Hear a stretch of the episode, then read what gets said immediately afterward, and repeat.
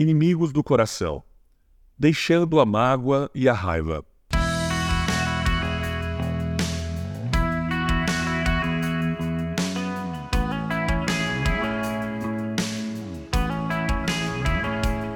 Por isso, não mintam mais. Que cada um diga a verdade para o seu irmão na fé, pois todos nós somos membros do corpo de Cristo. Se vocês ficarem com raiva, não deixem que isso faça que pequem e não fiquem o dia inteiro com raiva. Não deem ao diabo oportunidade de tentar vocês.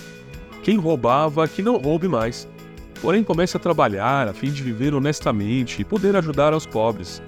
Não digam palavras que fazem mal aos outros, mas usem apenas palavras boas, que ajudam aos outros a crescer na fé e a conseguir o que necessitam, para que as coisas que vocês dizem façam bem aos que ouvem. E não façam que o Espírito Santo de Deus fique triste, pois o Espírito é a marca de propriedade de Deus colocada em vocês, a qual é a garantia que chegará o dia que Deus os libertará. Abandonem toda amargura, todo ódio, toda raiva.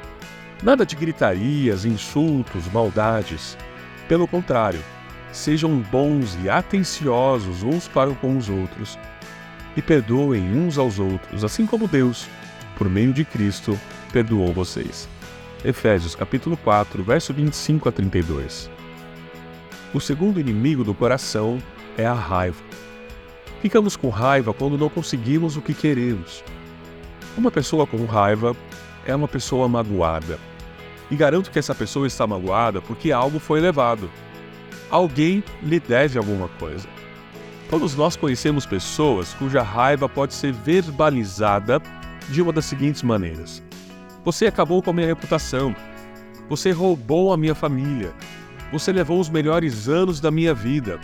Você roubou meu primeiro casamento. Você roubou a minha adolescência. Você roubou minha pureza. Você me deve um aumento. Você me deve uma oportunidade para tentar. Você me deve uma segunda chance. Você me deve a afeição. A raiz da raiva é a percepção de que algo foi levado, algo devido a você. E agora uma relação dívida-devedor foi estabelecida. E quanto a você? Que dívida está causando a raiva que você sente? Por quanto tempo você vai permitir que as pessoas que te machucam controlem a sua vida? Outro mês, outro ano, mais uma época da sua vida? Quanto tempo mais?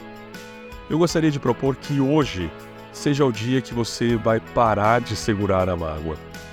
Embora seja verdade que você não pode desfazer o que foi feito, é igualmente verdade que você não precisa deixar o passado controlar o seu futuro.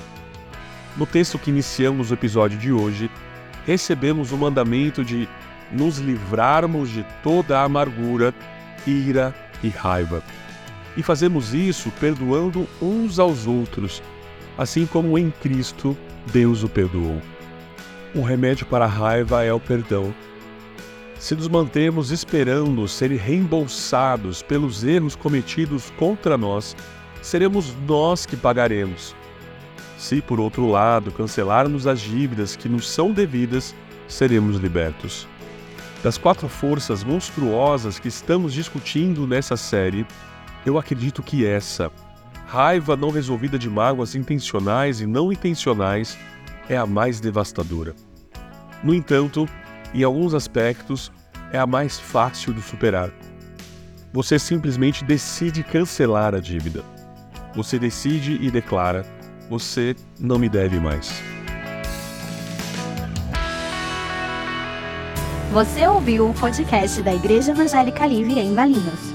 Todos os dias, uma mensagem para abençoar a sua vida. Acesse www.ielve.org.br ou procure por IEL Valinhos nas redes sociais.